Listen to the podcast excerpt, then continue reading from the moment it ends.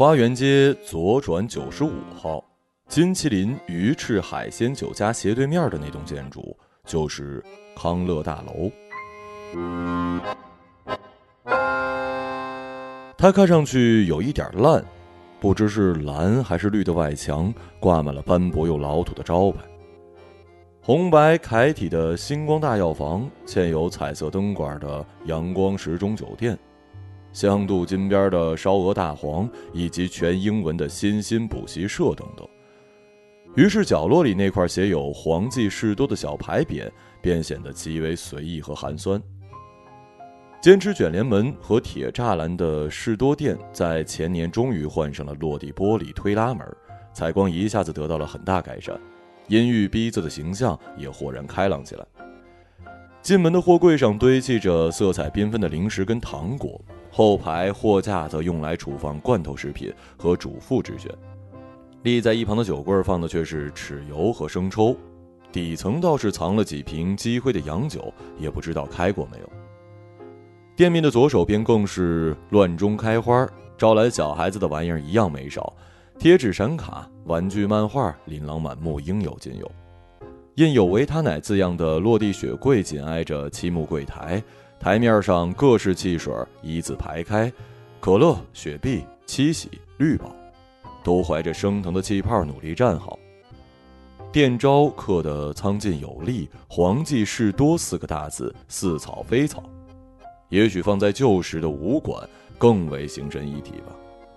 木头楼梯则趴在横梁一角，方便黄渤登高取货。而最里面的角落还供着一台游戏街机，版本还是任天堂的大金刚。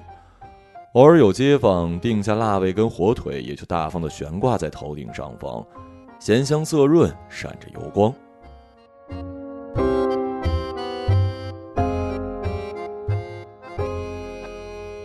半斤八两。黄渤的士多店在这里开了好多年，但自阿栋懂事以来，黄记事多好像就一直处于蚀本转让的惨淡状态。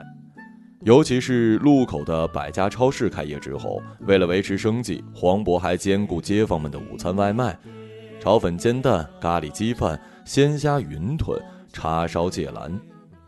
除去长餐外送，黄渤的另一大业务则是日用修理，大到家私电器，小到雨伞灯等，连出门划破的丝袜也能到他那里来急救一下。虽然是牙缝小利，但胜在就是见缝插针的商业脑筋。正如他时常对阿栋说的那样：“不增资就没饭吃了。”虽然也是五十好几了，黄渤仍然收拾的像是一个飞仔。敞口的亮衫，破烂的牛仔裤，左臂有一些褪色的纹身，天真的刺着“天公地道”，右手腕则缠着暧昧不清的珠链和手环。关于这四字真言的来历，黄渤用他一贯的模糊态度一笔带过：“年轻时不懂事，老来多羞耻啊。”又或者其他。毕竟，身为外乡人的黄渤，仗着一口诡异的口音，已经靠此耍赖过了几次。阿栋有时也不太清楚黄渤的话，还有他话里的意思。除去他自己，黄渤一概百无禁忌，简直如同给一部弹幕机安上了血肉之躯，又刻薄又无赖。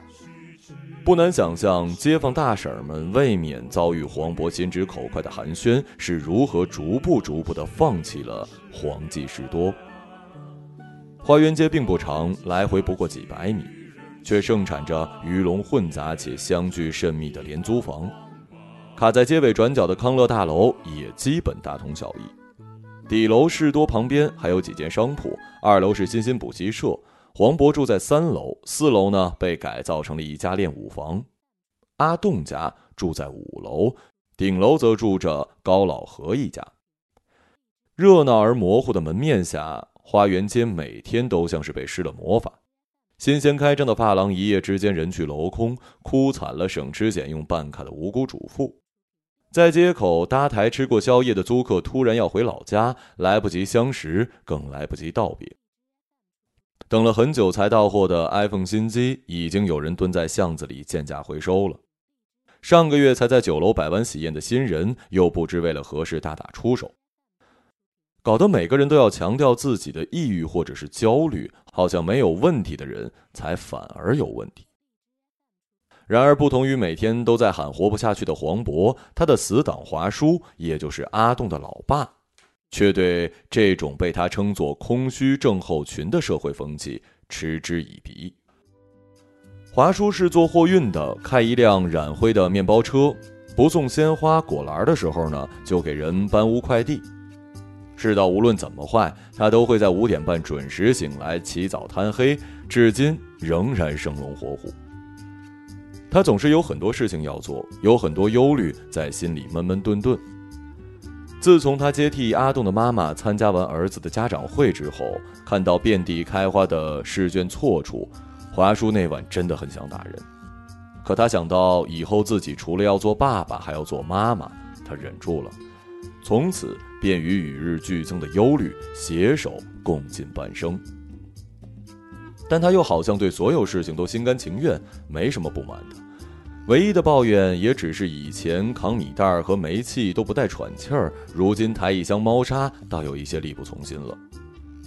阿栋只道是华叔逐步年迈，后来才发现他愤愤不平的其实只是猫砂而已。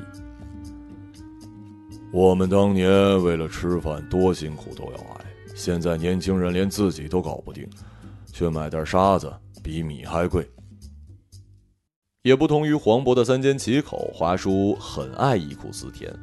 过去如何的倒班跑夜路，回家还要给阿栋把屎把尿的辛苦，在他口中不断的咀嚼，发酵出一个光辉父亲的寂寞身影。不过是想多赚一点钱，做阿栋读大学的储备金。可看到时下今非昔比的大学境况，想来华叔的艰辛都有一点茫然错付了。从多劳多得的纷乱中走来，华叔要在天道酬勤的美梦中苏醒，已是艰难。显然无法理解我们都有病的时代唉声叹气，旧时光也被衬托得更加朦胧美好，叫人怀念。而来时抹过的泪，也已混入跌打药酒里，渗入了磨损的腰肌。历史的意义在华叔身上体现为无需人教的忘记，回首时一切都美。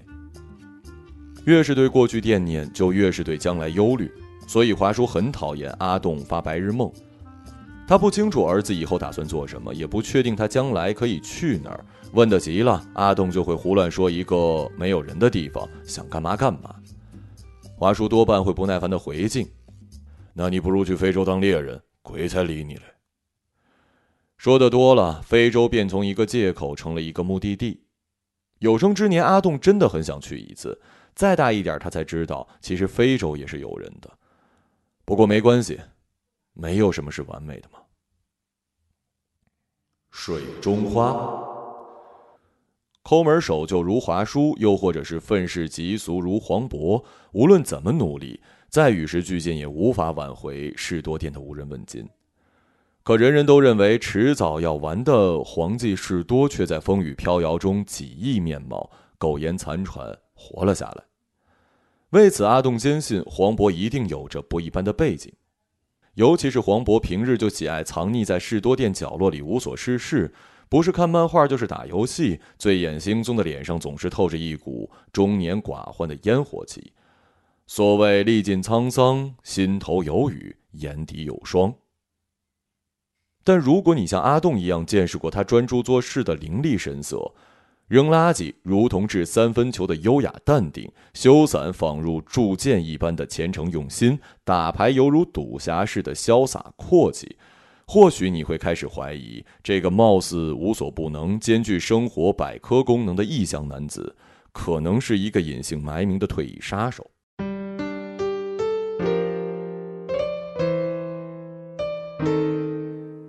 因为黄渤实在太符合落魄大佬。见龙在田，卧薪尝胆的悲剧设定了。而那早已不合时宜的黄记士多，应该就是任务接头的交易场所了。当阿栋在日记本里写下这些捕风捉影的论据时，他突然如释重负的回想起，几年前的某个傍晚，曾有一个异乡人费尽周折的寻到黄记士多来，待了几日又再离开。黄渤曾让阿栋拿着一包油纸包去追此人。阿栋仔细摸过，里面包的并非是腊鸭腊肠，而是平整而细软的纸张。阿栋相信，那可能就是用来买命的赎金。于是，阿栋在合上日记本之后，落了一个很大的决定：此后要以对待一个牧野英雄的方式为黄渤作传，将他记载着的黄渤离奇举动的日记本悄悄藏好，慎重的像是要孕育一个传奇。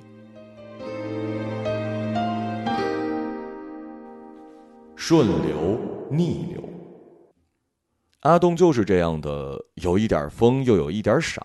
顶着华叔给他剪的冬菇头，格子衬衫每每都要扣到领口。坦白来讲，阿栋生的算是好看的，小时候更是被他妈妈抱出街收集赞赏，逢人就笑。可能是那个时候笑的太多了吧，也可能是长大之后潮流兴扮酷，阿栋后来便很少笑了。清秀瘦弱的样子，轻易就暴露了他的内向自闭。华叔对此的说法是因为阿栋的妈妈不要他了。可是阿栋记得黄渤说过，多数将失败归罪于女人的男人都信不过，所以阿栋觉得自己并未有什么童年阴影，更没有什么自闭，他只不过是容易对一些东西产生抗拒，仅此而已。阿栋既不聪明也不醒目，平平淡淡的成绩，马马虎虎的能力。一早认清现实的华叔早已戒掉了对他的非分之想，不求他有一日发达，只盼他能平安无事，快高长大。所幸的是，阿栋便借此逃过了很多不必要的苦难。楼下补习社轰轰烈烈的煎熬，在他眼里就是另外一个世界。阿栋与这个世界的短暂交集，都因为要追回华叔养在黄记士多的一窝猫咪。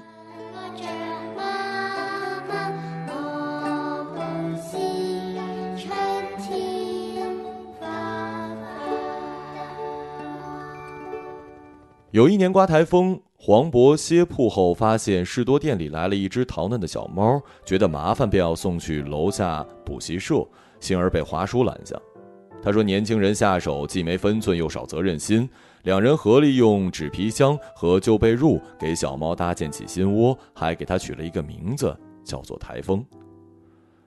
台风长得很快，又爱到处乱跑，有时去补习社捣乱，有时又会去练舞房睡觉。阿栋追着他楼上楼下跑，追着追着，便又多出几只小台风来，挤在一起贴脸贴背，喵喵叫的黄记士多才又有了来往客人的帮衬，生意渐渐回温，台风顺理成章的成为了店招法宝，衣食无忧了。日子长了，小台风们有的被抱走，有的没有再回店里，终于都散去了，只剩台风自己趴在糖罐边，专注的舔着毛。看着他悠然和淡定，阿栋好想知道啊，他会不会也会想念离开的宝宝，还是会期待将来的新宝宝？没过多久，台风被人抱上天台，体验了一把飞翔的滋味。他飞得太高，回不来了。阿栋闯入补习社，课堂大闹，被大孩子们修理欺负，听了很多不堪的话。当晚，华叔上楼把他领走，向负责人道歉，然后牵着哭到抽搐的阿栋回到士多店，和黄渤处理了台风的窝。阿栋哭累后沉沉睡去，醒来已是深夜。黄渤给指节上上药，华叔也有半张脸高高的肿起来。年少的阿栋躲在货架后呆呆的看着，无法想象两个老伙计经历了什么，才能笑得如此心虚又如此得意。后来再在街上撞到那几个大孩子的时候，阿东才知道，那晚他们跟黄渤、华叔在巷子里进行了一场大战，拳拳到肉，势均力敌。他很诧异，一向本分老实的华叔怎么会跟黄渤一起任性胡闹，却严令禁止自己在学校打架。可能长大的一个好处就是，你从此有了做坏事的借口，凡事都可以是逼不得已的。阿栋对这样一幅充满了少年鲁莽的画面有一些后怕，却又无法摆脱脑海中两人魂斗罗的并肩姿势。不知黄渤使的是功夫还是现代搏击，有没有带武器呢？就这样，台风飞去了别的世界，而属于阿栋的那个世界也不知道在哪儿。学校教的东西，阿栋都不太想学。他认为人们需要明白的事情，自然将来就会明白。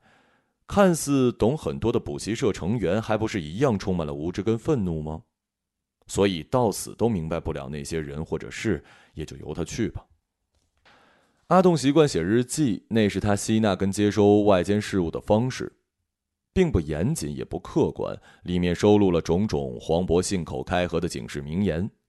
啦啦啦啦啦啦啦啦啦。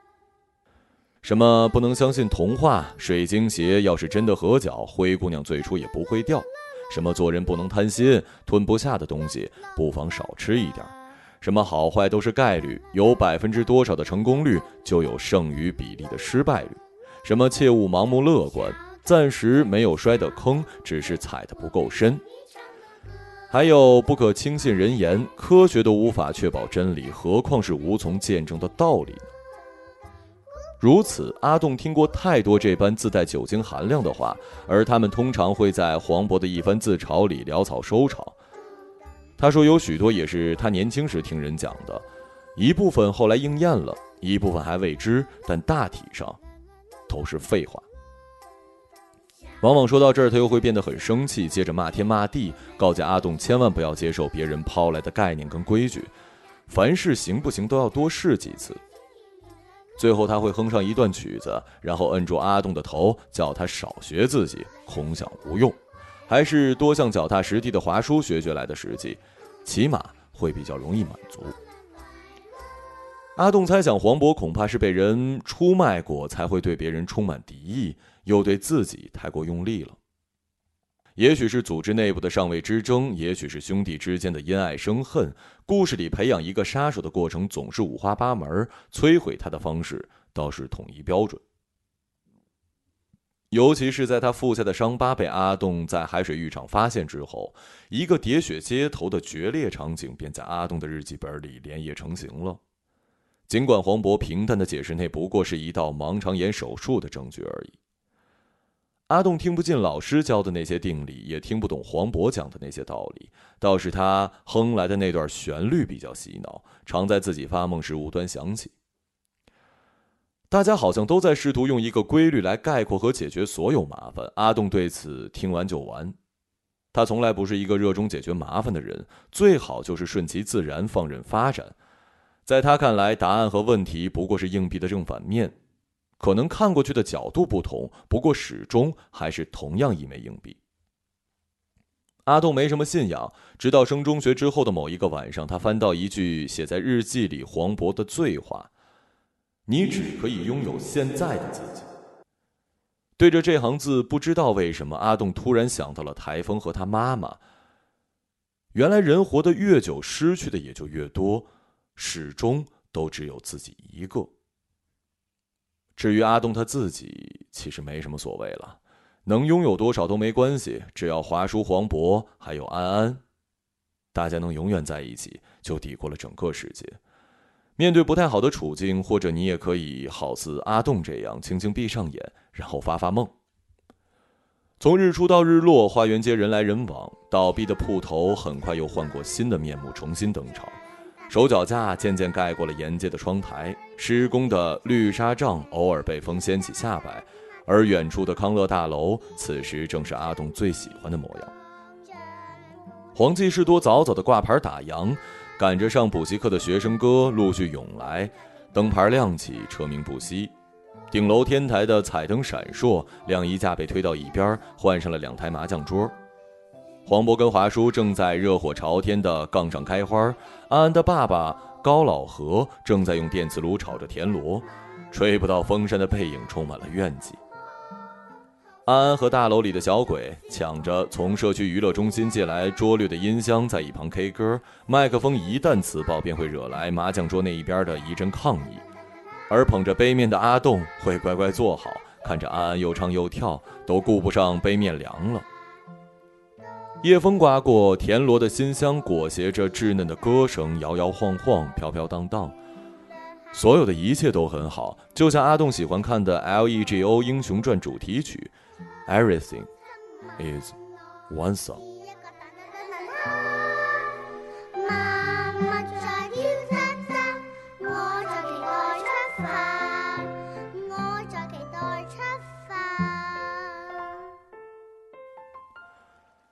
一个人。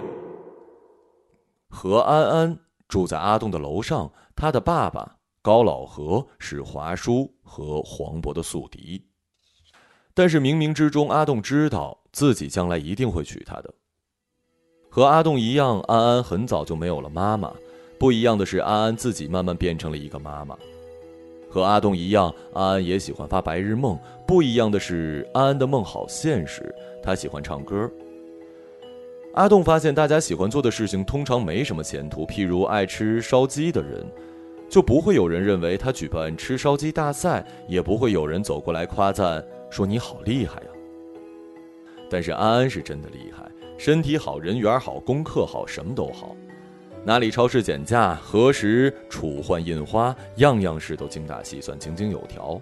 连时下潮流的搭配和全球最新的八卦，也照样无法难倒他。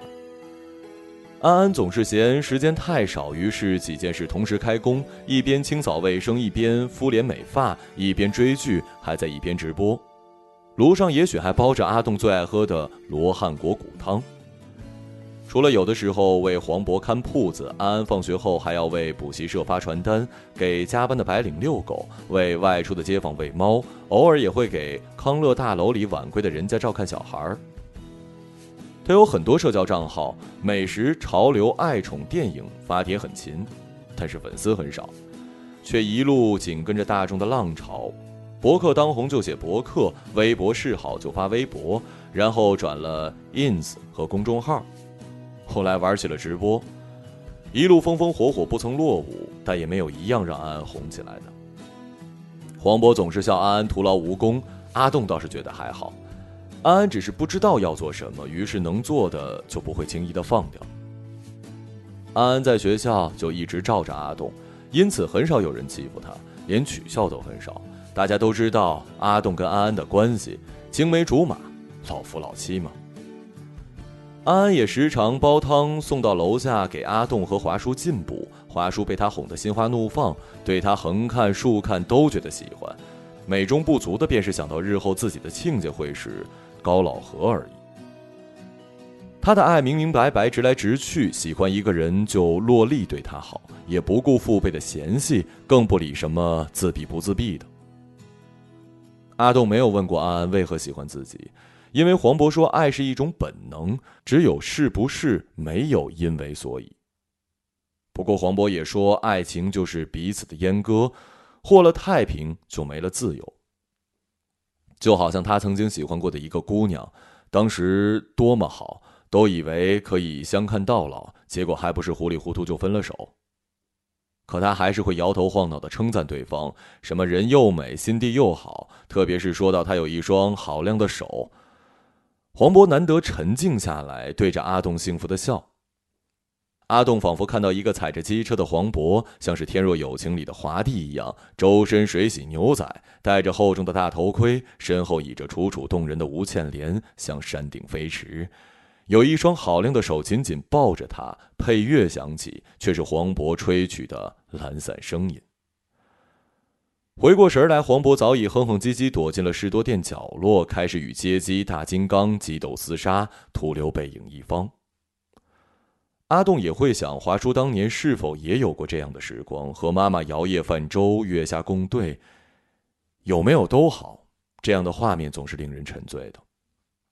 于是他试着用更加起泥的心境去体会自己对安安的心动，有没有一双手一双腿，可供他在岁月中回味。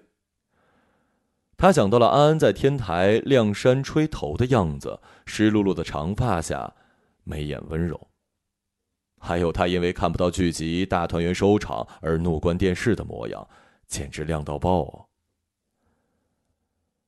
！Stand up。终于有一日，阿栋不知从哪儿看到关于去非洲做义工的相关报道，他将网上的招募信息抄录下来，拿去给安安翻译。备注清楚时间和限期。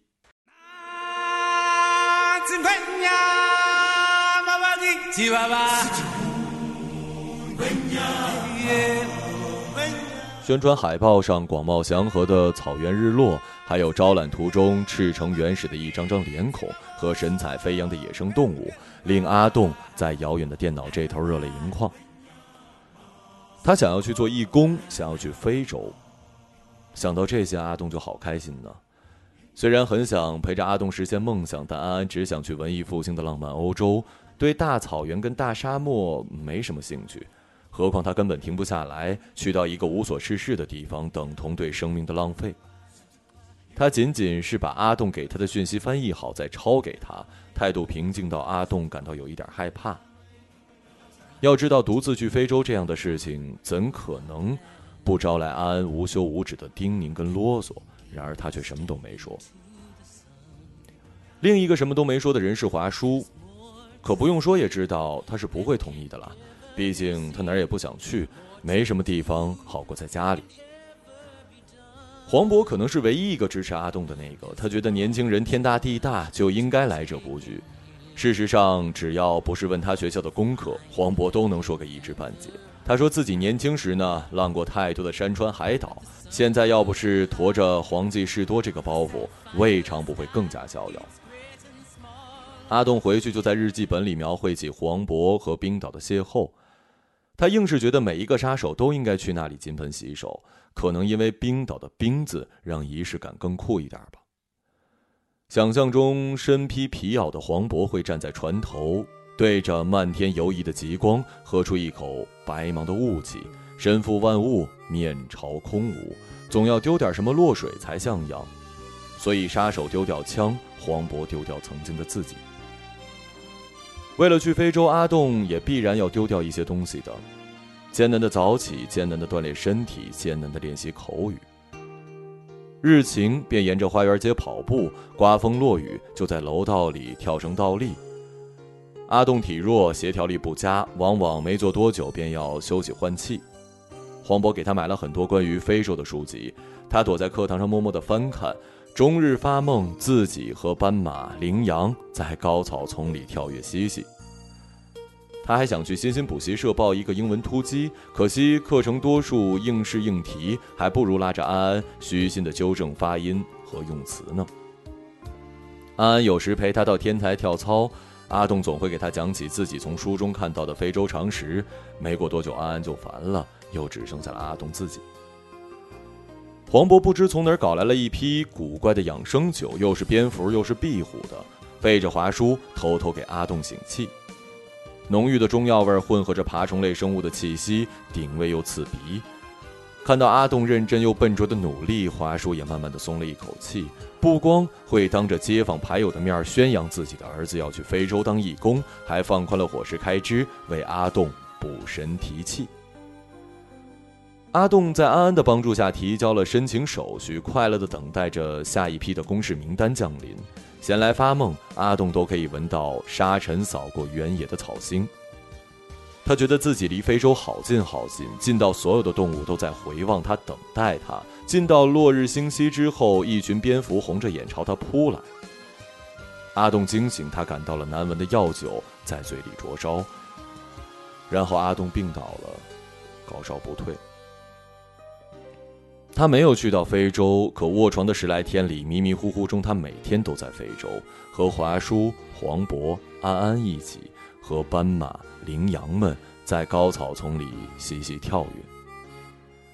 新一批公布的义工名单里也都没有他的名字。关于非洲的梦境，如同豆腐渣工程一般率先的坍塌，散落一地。这件事儿后来再也没有人提起，非洲又从某种目标变成了某一种典故。就此结束了。到底是哪里出了错呢？是阿栋自己看漏了招募条款，还是安安翻译错了申请表单？是黄渤搞混了药酒的功效，还是华叔在饭菜里做了手脚？又或者谁都没错，不够格仅仅是不够格，没有什么理由用来苦笑。世上有十万个为什么，但有很多事情照样没有解释，只能接受现实。总之，阿栋没有做成义工，没能去成非洲，身体不让，老天不帮忙，非洲又回到了遥远大陆的模样，道阻且长。病好之后，华叔带着阿栋去了对街的金麒麟鱼翅、海鲜酒楼，丧食了一顿。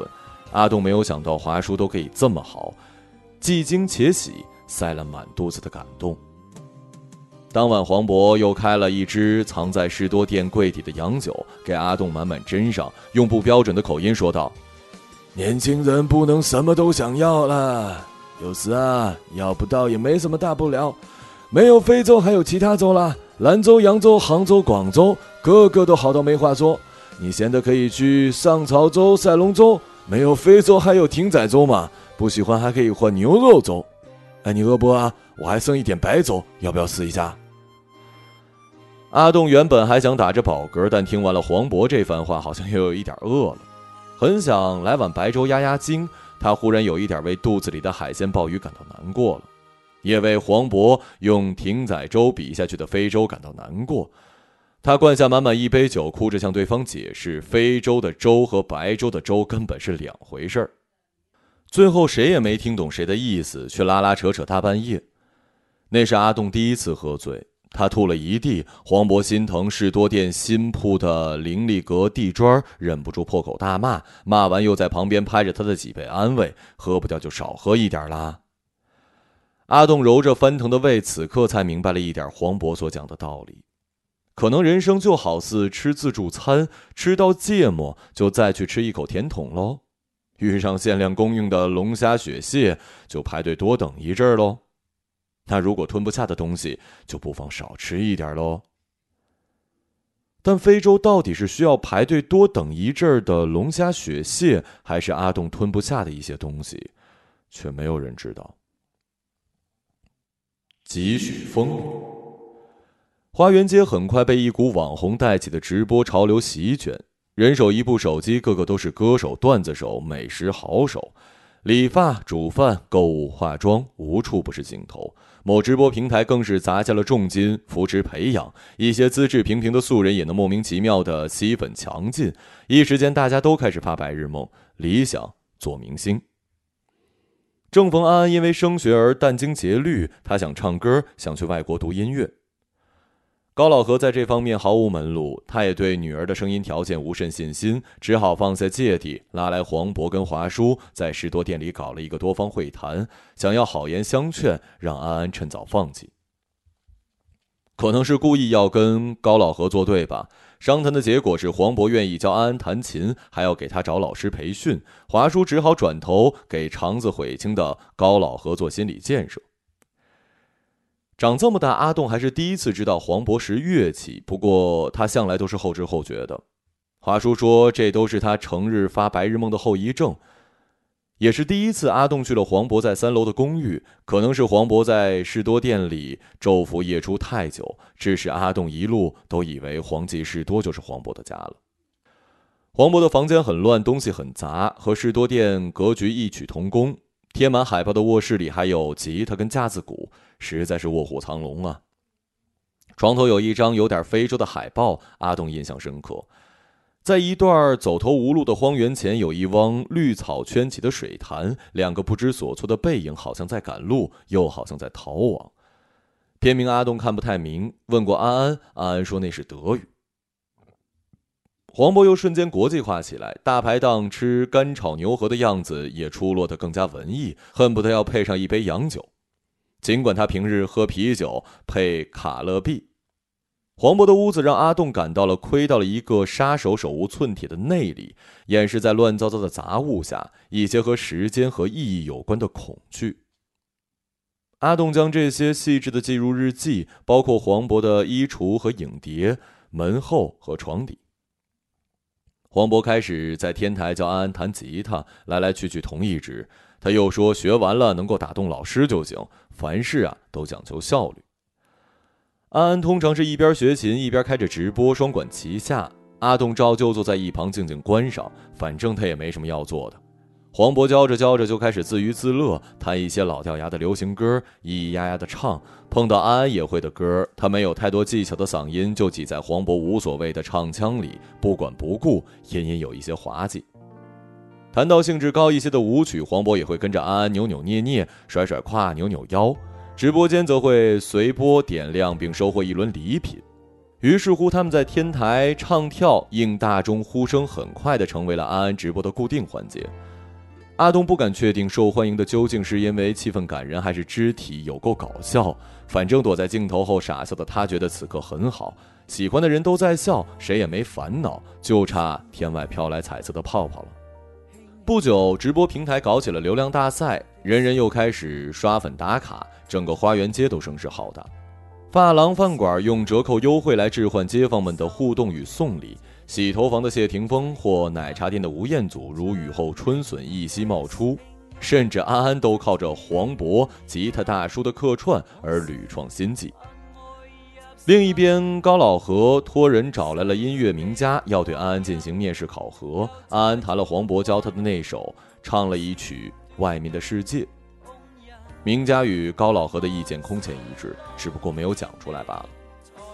也许是为了证明自己有化腐朽为神奇的能力，名家收了高老何一笔重金，答应会好好的打磨栽培这个充满梦想的少女。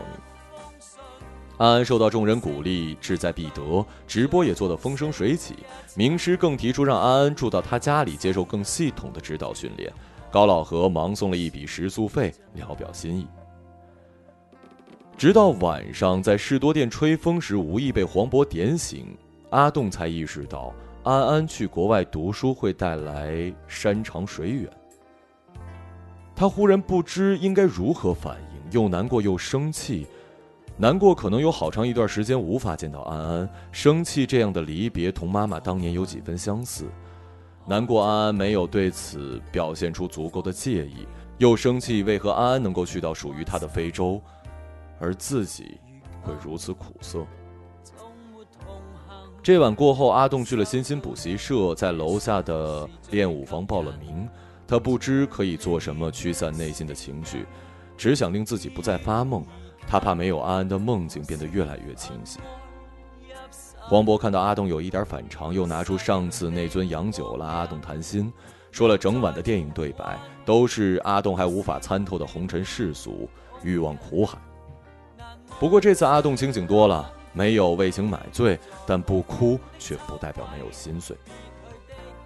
他只不过想起了那句“你只可以拥有现在的自己”，然后就觉得一切都没什么所谓。黄继士多分分钟钟寿终正寝，花园街迟早也会面目全非，何况是他们呢？就像白晶晶阔别至尊宝时对他说的：“你我都要相信这是天意，也是传说中的缘分。”可惜这些对白被黄渤用的奇怪的口音讲出，再多深情也被消解的干净了。阿栋带入白晶晶的成全心理，连夜对着台灯写了一封信，不是给安安，而是给不知道哪里的外国音乐学校。他以为推荐信是人人都可以写的，于是擦着眼泪，拧着鼻涕，将满心的诚意倾注于此。信还没有寄出，安安却已经从名师的家里搬回了花园街。明师坦言，安安实在难成大器。当然，高老何的学费也已给的差不多了。大家都在议论安安像是被拒收的瑕疵商品，在与胜利临门一脚的喜悦中打回了原形。但是安安没有死心，仍在努力的练声、练气、练舞、练琴，也仍然活跃在社交网络直播里。只是天台上的少了，难得玩闹，整个人好像变得僵硬了。举办大赛直播的平台因为有色情内容而陷入危机，很快被叫停。安安兢兢业业赚来的奖励金也被冻结成了泡影。有人转战别家平台，有人借着既得利益更上一层楼，而花园街的大多数人还是跟安安一样，一声叹息。反正很快又会有新的潮流登场，这些落空，又有那些在继续。名师曾经断言，若非奇迹，安安胜算为零。不过黄渤说过，好坏都是概率。既然胜算的概率为零，那么奇迹的概率被迫升到了百分之百。想不发生都难呢。事实证明，奇迹也没什么了不起。安安真的拿到了不知从哪里的外国音乐学院的录取单，拿在手里，轻到一吹，就飞掉了。高老何在天台请黄渤跟华叔吃饭，大家开开心心的喝酒庆祝。绑在铁架上的电蚊灯噼噼啪啪，和周围工队盖楼打桩的声音相持不下。阿栋整晚都盯着身旁的安安，嘴巴又张又合。他其实不是想说什么，而是想亲她。饭局进行到一半，下雨了，大家又狼狈的转台拖凳，躲进了檐下避雨。阿栋不知道要说什么，除了祝福和再见。于是他跟往常一样，静心的等待安安说话。安安会议叽叽喳喳讲起来，还是一些日常的叮嘱跟叮咛。阿栋点头听着，滴落的雨点顺着安安的脸颊滑落，一滴一滴越来越密，连他的眼睛都被浸红了。后来黄渤拨弄琴弦，唱了一首他那时常哼的曲子，他说是猫王的歌，《Summer Kissing Winter Terrace》。也许是不太熟吧，黄渤弹得很慢，唱得很慢，气息声色还带着一点轻咳，并不标准的英文发音盖不住歌里不免有一些伤感的东西。阿东坐了一阵，实在心潮澎湃，他突然站起身，随歌摇摆，尽可能的晃动身体。他没有理会其他人的吃惊眼神，即使明知自己现在很糗，他仍想跟安安一起摇一摇，跳一跳。阿栋朝着安安傻笑，这笑里有熟悉的羞涩和陌生的凄然。这次轮到安安静坐欣赏阿栋的表演，他看得很开心，开心到眼湿。也许爱情真的有一种令人失智的魔力，却未必有让人手脚协调的能力。虽然这已经是阿栋好几次练舞房的课程之后成果，不过没关系，没有什么是完美的嘛。随着黄渤越弹越快，大家也都加入进来，拍手转圈干杯跳恰恰，屁股扭扭，眼睛弯弯，连冤家巨头华叔和高老何也能相互拍肩，一笑泯恩仇。一道彩虹下，两个年轻人，三个胡须老，四面喧嚣，花园街的魔法永不消失，却如同海市蜃楼，越美丽越不可碰。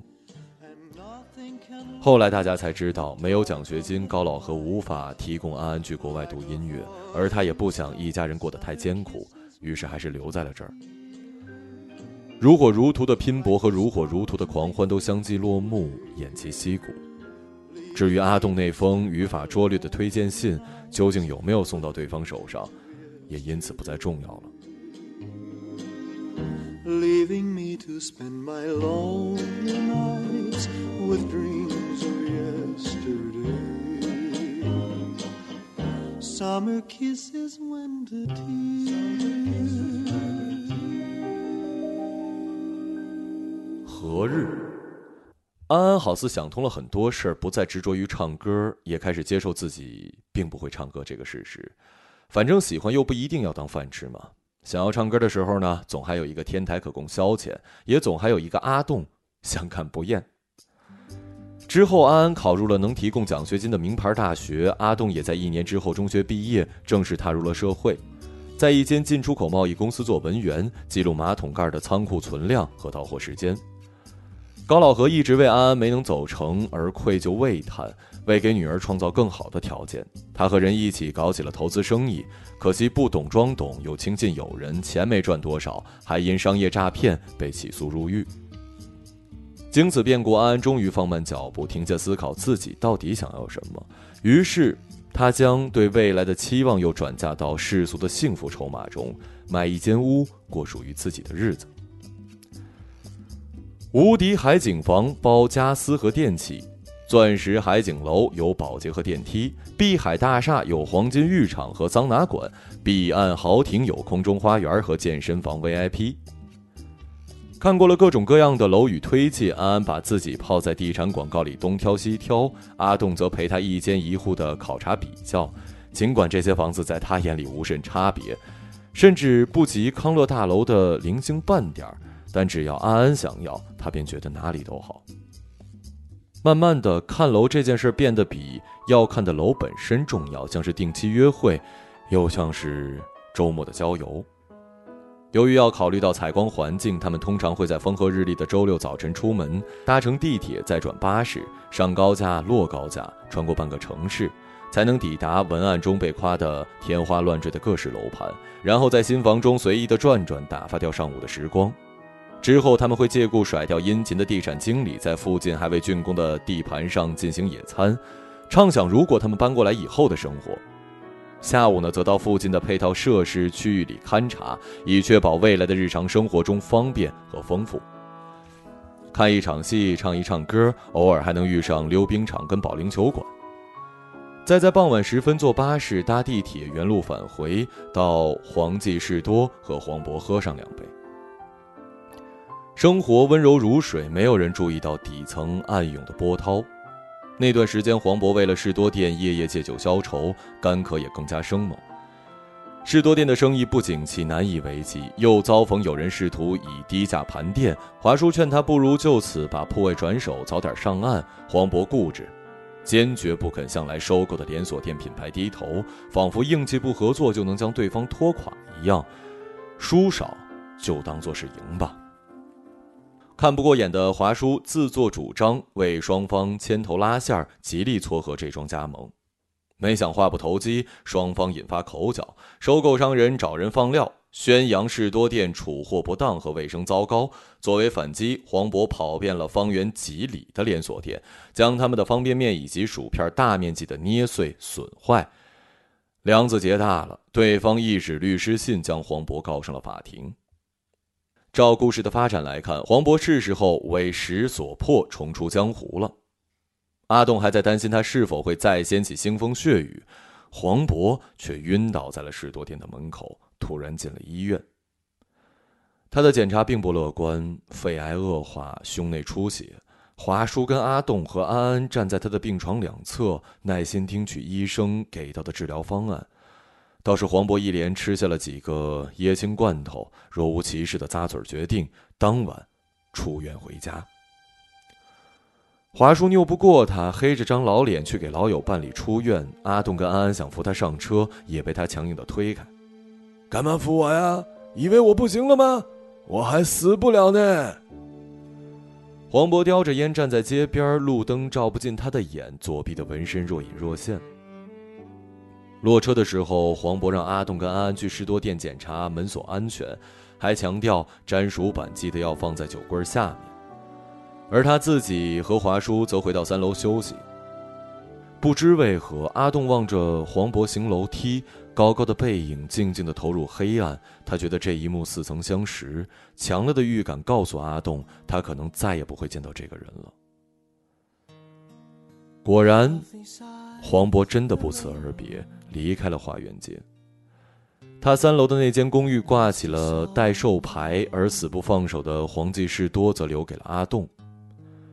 华叔说：“黄渤想趁身体还行的时候回家看看。”可阿栋已从他破釜沉舟的决心里读到了他的结局。他一定是想在死前再见一眼当年的敌人和朋友，辜负的爱或好亮的手。黄渤走后，华叔将他的公寓和士多店里的东西整理变卖，清扫一空。阿栋间中到公寓去收拾许多旧物。那幅像是非洲的电影海报，因为撕不掉而留在了那儿。他特意去查了一下德文片名，“直到世界尽头”的意思，费了好大力气才在网上找到这部片的镭射碟，却看不到半个钟头就茫然睡去了。阿栋看不懂这部影片，就像他看不懂黄渤，看不懂这个世界。士多店渐渐被搬空，阿栋尤为不舍，夜夜闷在柜台后面记记写写，靠此填补黄渤的缺席。那个陪伴他长大的老年浪子，仿佛还猫在士多店的角落里打游戏，哼着猫王的曲子。而那个不久于人世的失忆杀手阿栋，虽然没有见过，何时何方何模样，却已真实的毋庸置疑。此时此处此模样。他被黄渤遗落在阿栋的日记里自力更生，而日记却被遗落在士多店里被华叔翻到，他很生气。华叔说：“阿栋完全是胡言乱语，放着太平日子不过，非要想一些心术不正的故事。”阿栋不忿呢，还在执意摆事实列证据，想要说服他黄渤的江湖传奇。华叔见儿子入戏太深，只能悠悠的叹口气，给他讲了另外一个故事。曾经有一个年轻人，他不太快乐，生活的小镇太拥挤，周围的环境让人泄气。他认识了一帮飞仔，他们逃课作弊。打球组乐队，叛逆躁动的热情生命让年轻人看到了新世界的可能性，但他们也很危险，如同沙子一样活在浪里，随波逐流。年轻人自然也跟着奔奔走走、横冲直撞。关二哥就是他的信仰，赖以相信的大佬会教他处事和生存的法则，更教他们打破法则的暴力。很快，年轻人因为行差踏错，成为了亡命徒，逃往了南方。他怕家里人伤心，随便编了一些谎话敷衍，一去不返。直到在异乡遇到了安守本分的阿华，两人从相互不妥发展为相濡以沫。可年轻人总想着回家的，总想着能够再次意气风发。阿华就一直以过去的就让他过去吧来安慰和开导他。年轻人还是不大快乐，直到有一天，远方的大佬派人来寻他，告诉他已经为他摆平了事端，但是需要钱财打点，让他筹备好一笔钱，乖乖等着，很快就可以回家了。年轻人并无存款，只好向省吃俭用的阿华借。阿华犹豫了好几天，还是借给了他。之后呢，年轻人就这么听话的等啊等啊，等过了春秋冬夏，等到两鬓生花。他一直如一个大佬所说，乖乖的等着，躲在一间小铺子里，没有离开过。等他清醒过来的时候，早已不再年轻了。世界天翻地覆，而成为中年人的他，却再也找不到当年出走的路。这个不知道发生什么的中年人，依旧不快乐，外加愤世嫉俗，从此变得刻薄又无赖。故事讲完，华叔期待阿栋能够幡然醒悟，不再沉迷于虚幻的英雄主义里自我感动。黄渤不是牧野英雄，不是独行侠，也不是退役杀手，没有厮杀过敌人，没有抗争过命运，也没有拯救过谁，没去过冰岛，没看过极光，也没有传奇的生活，有的只是逃避、追悔和不甘。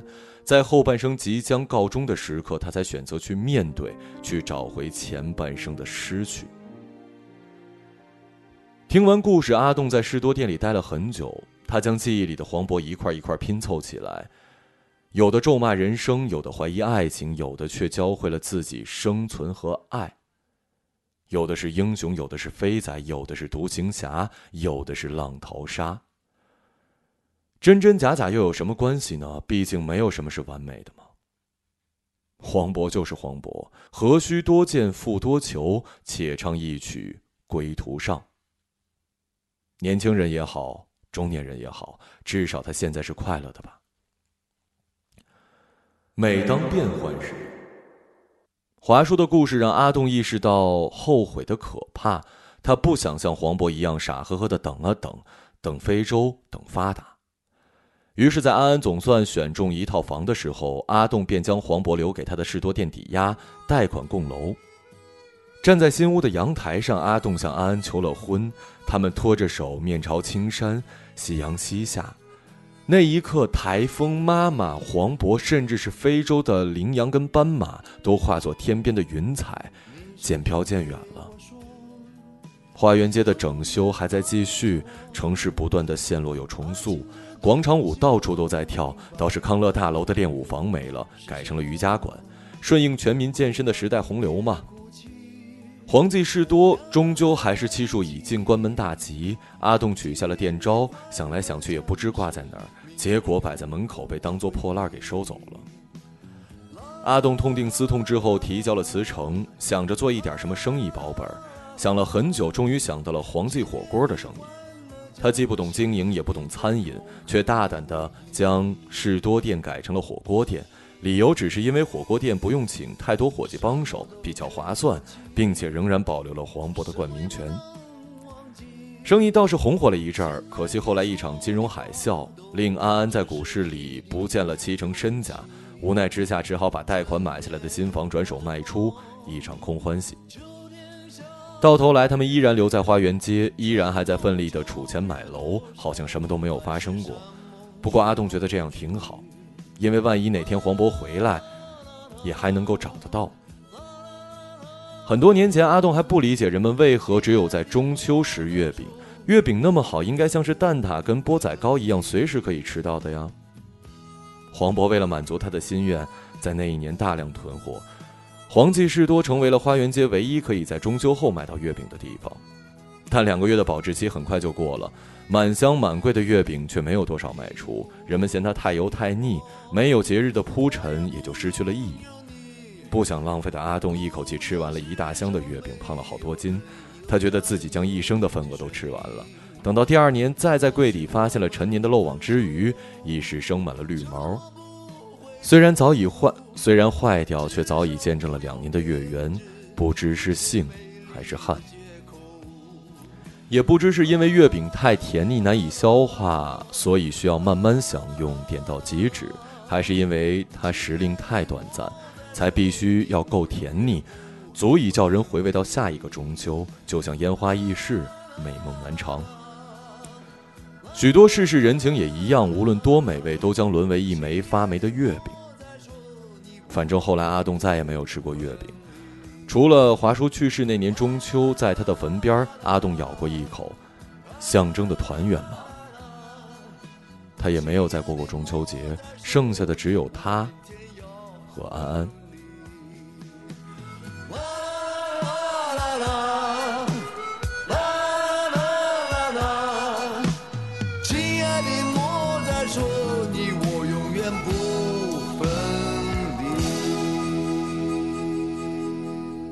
很多年后，阿栋也成为了一个中年人，可依然很瘦弱，依然爱着发梦。他终于都明白了黄渤过去所讲的事儿。然而顿悟归顿悟，没有还是没有，失忆也还是失忆。闲来无事，他将黄渤的故事放在网络上。故事里的黄渤经历劫难，披荆斩棘，好像懂了很多道理，却又无能为力。故事居然很受欢迎，还有很多人催着更新。没有人在笑他发梦，也没有人在追究故事里的意义。要是华叔还在看到这些胡言乱语、心术不正的故事，竟能找到受众群，应该也会气到捶胸顿足吧。底下的每一条评论，阿栋都看得很仔细，他希望能借此找到黄渤。如果他读到，应该会在大骂几句粗口后无比得意吧。也不知道黄渤有没有回家，有没有找回那些他心心念念的东西。合上电脑，阿东又要为客人添水送肉了。黄记火锅说不上生意兴隆，也算是有出有进。阿栋跟安安还没有看到合适的新房，也还在存钱摆酒。度蜜月说不定会去非洲吧，希望不要感染疟疾，一切都是待定的。阿栋已经学会将目标定得很近很小，如果不行就再接再厉，但要是实现了，就千万要记得感激。火锅店内热气腾腾，人人吃的面色红润，墙上贴有海报、杂志的采访图文。阿东笑得一脸尴尬，旁边还配了一行成功学大字：“吞不下的有些东西，就不妨少吃一点。”花园街左拐九十五号，粉刷一新的康乐大楼一角，黄记火锅的招牌闪着温暖而明亮的柔光，默默照 耀。and roses.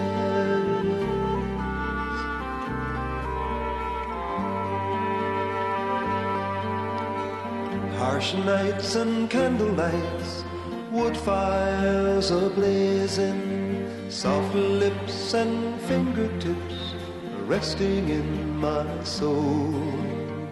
Treasuring, remembering the promise of spring. 一个朗读者 马晓成。